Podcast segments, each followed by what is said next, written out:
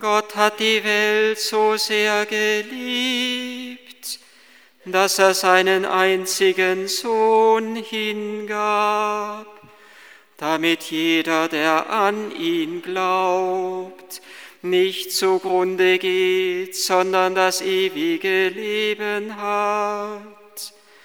Denn Gott hat seinen Sohn nicht in die Welt gesandt, damit er die Welt richtet, sondern damit die Welt durch ihn gerettet wird. Wer an ihn glaubt, wird nicht gerichtet. Wer nicht glaubt, ist schon gerichtet, weil er an den Namen des einzigen Sohnes Gottes nicht geglaubt hat. Gott ist einer in der Dreiheit und dreifaltig in der Einheit. Kommt, wir beten ihn an. So haben wir es heute Morgen bei uns im Stundengebet in der Laudes gesungen. Gott ist einer in der Dreiheit und dreifaltig in der Einheit. Kommt, wir beten ihn an alles Nachdenken, alles Philosophieren und Theologisieren über die heiligste Dreifaltigkeit hat keinen Sinn, wenn es nicht einmündet in die liebende Anbetung Gottes. Und Anbetung, das heißt nichts anderes, als sich dem überlassen, der uns unendlich übersteigt, dessen Geheimnis uns unendlich übersteigt. Aber gerade weil Gott uns unendlich übersteigt, kann er der tragende Grund und die umspannende Kraft unseres Lebens und der ganzen Schöpfung sein. Wir feiern die heiligste Dreifaltigkeit wir feiern Gott selber. Wir feiern an dem Fest der Dreifaltigkeit nicht das, was Gott, nicht in erster Linie das, was Gott für uns getan hat. Das haben wir immer wieder gefeiert im Laufe des ganzen Jahreskreises, dass er Mensch geworden ist, dass er gepredigt hat, dass er das, den Vater verkündet hat, dass er Kranke geheilt hat, dass er Dämonen ausgetrieben, Tote erweckt hat, Hungernde gespeist hat. Wir haben alles gefeiert, was Gott für uns getan hat durch seine Menschwerdung hindurch. Wir haben gefeiert, dass er für uns sein Leben hingegeben hat, am Kreuz für uns gestorben ist, dass er auferstanden ist, dass er zur Rechten des Vaters thront, aufgefahren in den Himmel, dass er mit dem Vater zusammen den Geist über uns ausgegossen hat. Aber dieses Fest der heiligsten Dreifaltigkeit ist ein Fest, wo wir in, nicht in erster Linie das feiern, was Gott für uns tut, sondern wo wir in erster Linie das feiern, was Gott in sich selbst ist. Und indem wir das feiern, bekommen wir Anteil an der Herrlichkeit Gottes. Wenn ich mit jemand anderem Geburtstag feiere oder eine bestandene Prüfung oder eine Hochzeit mit jemand anderem, die Hochzeit feiere, die ein anderer feiert, dann bekomme ich irgendwie etwas ab von seiner Herrlichkeit, von seinem Licht, von seinem Glanz, von seiner Glorie, von dem, was da auf diesem Fest gefeiert wird. Und indem wir die Dreifaltigkeit Gottes feiern, bekommen wir etwas ab von Gottes Herrlichkeit. Gott ist der Urquell allen Lebens, der Urquell aller Gnade und aller Heiligkeit. Es ist, wenn wir die Dreifaltigkeit Gottes feiern, als würden wir hinabsteigen in, dieser, in diese Quelle, aus der alles Leben entspringt, als würden wir gleichsam in die Strahlen dieses göttlichen Lichtes eintauchen, als würden wir eintauchen in die Quelle des Lebens, der Liebe und der Heiligkeit. Durch Gottes sind wir erschaffen erlöst und geheiligt. Der Vater hat uns erschaffen, der Sohn erlöst, der Heilige Geist geheiligt und dennoch ist das ganze Werk Gottes immer ein Werk des dreifaltigen Gottes. Wenn wir die Dreifaltigkeit Gottes feiern, feiern wir Liebe und Erwählung. Schon im Ursprung des Seins, noch vor die Welt war, noch vor Gott etwas erschaffen, etwas gemacht in Anführungszeichen hat, feiern wir, dass er liebt und erwählt, dass er liebt und sich hingibt. Der Vater liebt und erwählt und gibt sich hin für den Sohn und genauso der Sohn für den Vater. Er liebt ihn und er erwählt ihn. Er sagt, ja, das ist mein Vater. Ich bin stolz darauf, diesen Vater zu haben.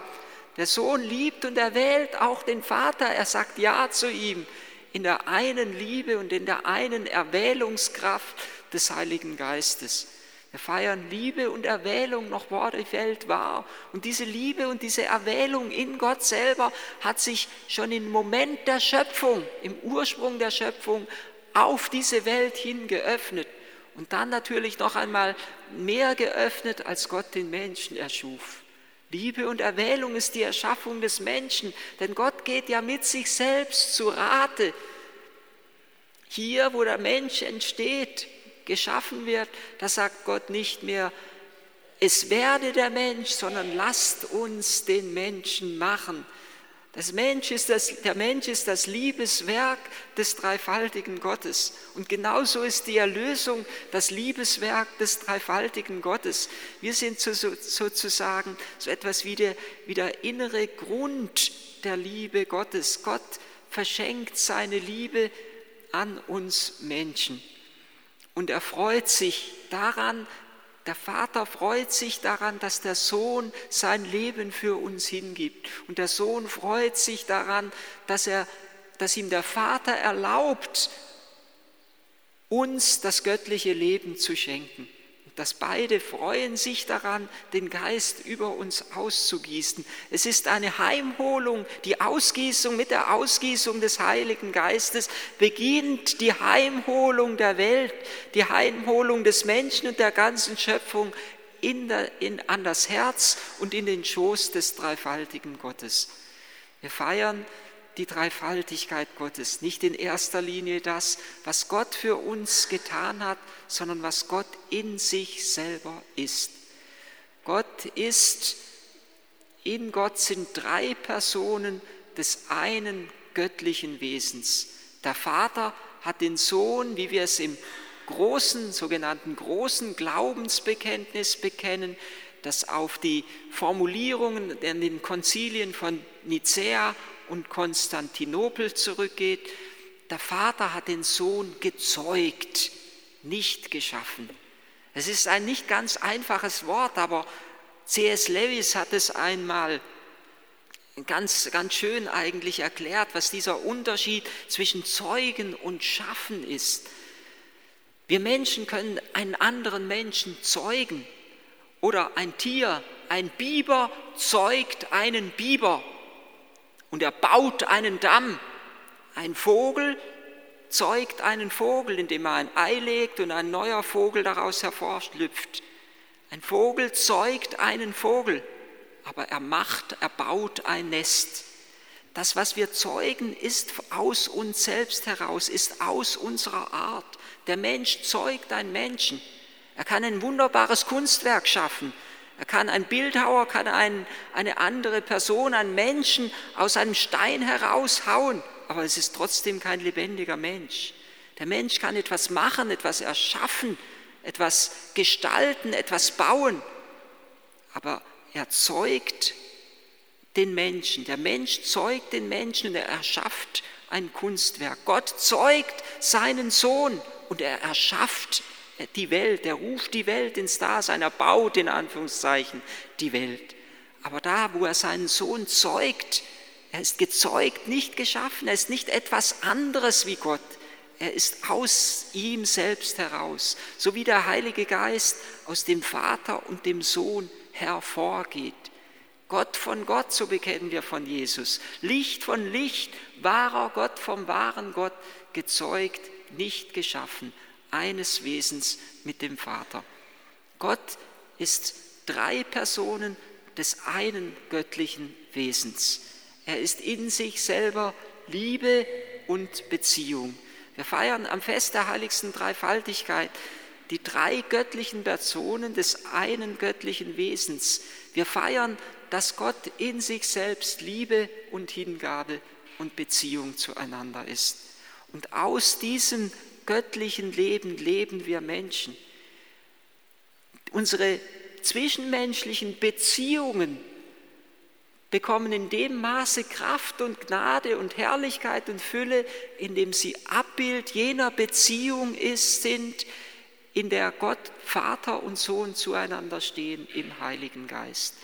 Unsere Beziehungen sind in dem Maße lebendig, in dem sie etwas abbilden von der Urbeziehung, die in Gott selber ist. Und wenn wir daher die heiligste Dreifaltigkeit feiern, dann hat das immer eine tiefe Bedeutung für uns Menschen selbst. Früher hat man ja gesagt, und das gilt heute immer noch, dass der Dreifaltigkeitssonntag der höchste Sonntag im Jahreskreis ist. Also den, von all den Sonntagen im Kirchenjahr der höchste Sonntag, auch wenn das Osterfest natürlich der Höhepunkt unserer christlichen Feste ist. Aber der höchste Sonntag im Jahreskreis ist der Sonntag der heiligsten Dreifaltigkeit und man hat streng darauf geachtet, dass man an diesem Sonntag nicht arbeitet. Auf keinen Fall an diesem Sonntag arbeitet. Denn dieser Sonntag sollte ein Stück weit die Vorwegnahme darstellen der ewigen Herrlichkeit, dass wir, wo wir eintreten in die ewige Ruhe Gottes, und die ewige Ruhe ist ja keine Grabesstille, sondern die ewige Ruhe Gottes, in die wir eintreten im Himmel, ist der Genuss, den der Vater am Sohn und der Sohn am Vater im Heiligen Geist hat. Es ist dieses Genießen, diese Freude an der Fülle der anderen Person. Der Mensch, das feiern wir an Dreifaltigkeitssonntag, kann nicht allein und in sich selber glücklich und froh werden. Er kann nur in Beziehung zum anderen sein Leben erfüllen, in vollste Erfüllung bringen. Der Vater verwirklicht sein Vatersein dadurch, dass er den Sohn zeugt. Und der Sohn verwirklicht sein Sohnsein, indem er den Vater als seinen Vater annimmt. Beide tun es in der Kraft und in der Fülle und in der Liebe des Heiligen Geistes. Wir verwirklichen unser Menschsein nicht in uns selbst, sondern nur durch die Liebe und durch die Hingabe. Die ganzen Psycholog Psychologie, Psychologien und die ganzen Formen, die uns weismachen wollen, sieh erstmal auf dich selbst und dann kommt lange nichts anderes mehr. Nur ich selbst und dann lange nichts mehr die richten den Menschen und das Menschsein zugrunde. Und die führen den Menschen nicht in die Fülle des Lebens und nicht in die Erfüllung hinein. Erfüllung findet der Mensch nur, wenn er Abbild des dreifaltigen Gottes ist, wenn er sich liebend hinschenkt an ein Du. Auch der Einsiedler, der einsam im Walde irgendwo verborgen lebt, findet seine Erfüllung nur, indem er sich hinschenkt an Gott zum Heil für die Menschen, für seine Brüder und Schwestern. Wir Menschen finden unsere Erfüllung nur durch die Kraft der Hingabe. Gott, das feiern wir, ist drei Personen des einen göttlichen Wesens. Und wir, indem wir heute nicht in erster Linie das feiern, was Gott tut, sondern was Gott ist, wird uns bewusst, dass die Würde des Menschen nicht darin besteht, was er alles leistet, sondern darin besteht, dass er zur Liebe und zur Hingabe fähig ist. Unser Menschsein bekommt etwas ab, wenn wir Gottes dreifaltiges Leben feiern. Und in Gott feiern wir die drei Personen, die einen Selbststand haben. Die eine verschenkt sich ganz an die andere, aber sie verliert dadurch nicht ihr Sein, sondern sie gelangt in die vollste Verwirklichung erst dadurch, dass sie sich verschenkt. Und wir verlieren uns selbst nicht, indem wir uns verschenken. Wir brauchen keine Angst haben davor, sondern wir verwirklichen vielmehr erst dadurch unser wirkliches und wahres Menschsein. Wir gelangen erst dadurch, dass wir uns verschenken, zur wirklichen Schönheit des Menschseins und zur wirklichen Schönheit unseres Lebens. In Gott verschenkt sich eine Person an die andere ohne dass sie sich selbst verliert, ohne dass sie aufgehen würde in die andere Person. Und so ist es auch bei uns Menschen. Unser christliches Menschenbild ist anders als das Menschenbild anderer Religionen. Wir können nicht sagen, jede Religion ist gleich. Wir Christen glauben nicht daran, dass wir ins Nirvana eingehen, dass wir uns in nichts auflösen, wie ein Tropfen im Meer, der verschwindet, sondern wir glauben, dass wir unsere Persönlichkeit bewahren und sie erst zur vollen Entfaltung kommt, wenn wir bei Gott im Himmel sind, wenn wir es endlich geschafft haben, nichts mehr für uns zurückzubehalten, sondern alles für ihn zu öffnen, damit seine Herrlichkeit in uns einströmen kann und seine Herrlichkeit auch durch den Menschen die Welt und die Schöpfung erfüllen